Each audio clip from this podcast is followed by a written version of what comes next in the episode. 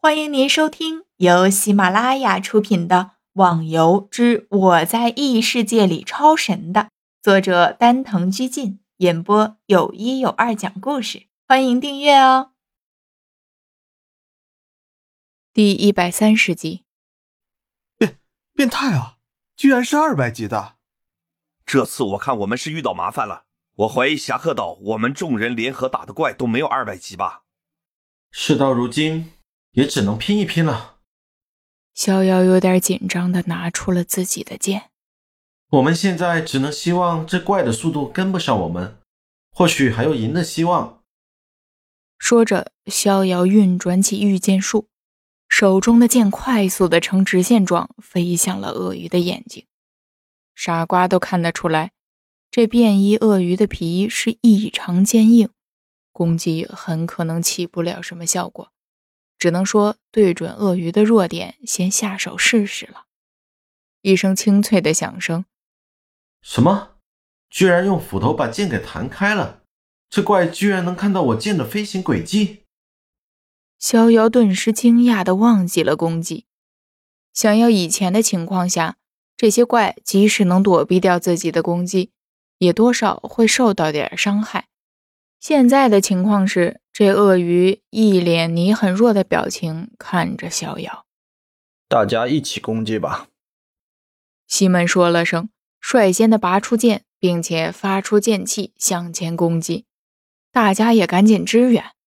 不过他们无法对着鳄鱼的眼睛，因为他们没有办法像逍遥那样把剑当做远程攻击的武器来使用，而且鳄鱼的个子太高。自己的剑也够不着。看到同伴们发起了攻击，逍遥也马上回神过来，跟大家一起投入了战斗。只是那个鳄鱼很奇怪，完全一副不认真的模样。只是当大家靠近的时候，才会用他那把超级大的斧头挥上一挥。面对这样的斧头，谁也不敢上去扛一扛啊！你想想。一把斧头一米八，身材跟自己差不多了，撞上了会是什么结果呀？现在的场面就像一个大人在戏耍小孩，而逍遥他们就是那群小孩。众人的斗志被完全的激发了出来，战斗狂魔西门的脸上更是存着拼命的感觉。对了，莫言，你既然能秒杀掉一百五十级的 NPC。那能不能秒杀掉这个怪？逍遥顿时问道。我不知道，只是我想我的那个绝招也要按照自己的能力而定的。而且这个怪的血量达到了十万，说实话，我自己都没有把握能打掉他多少血。莫言一边攻击一边说着：“没办法了，你就试一下吧。这样打下去，他没死，我们就先累死了。”逍遥说着，事情确实是这样。这个怪的防御太高，大家对他造成的伤害，如果不是在弱点上，明显可以忽略不计。那好，你们牵制住他，我跳到他的上方，对他的头部进行攻击，看看。众人闻言，更加卖力地施展着轻功，顿时之间，条条残像在鳄鱼的周围快速移动。而莫言也在鳄鱼没注意的情况下，一举跳上了半空。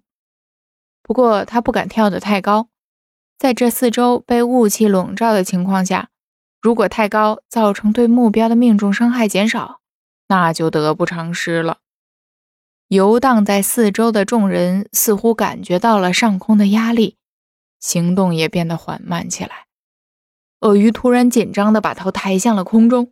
就看到一个人影在快速的向下坠落着，鳄鱼可能感觉到了危险，想要躲过莫言的攻击，但还是慢了一拍。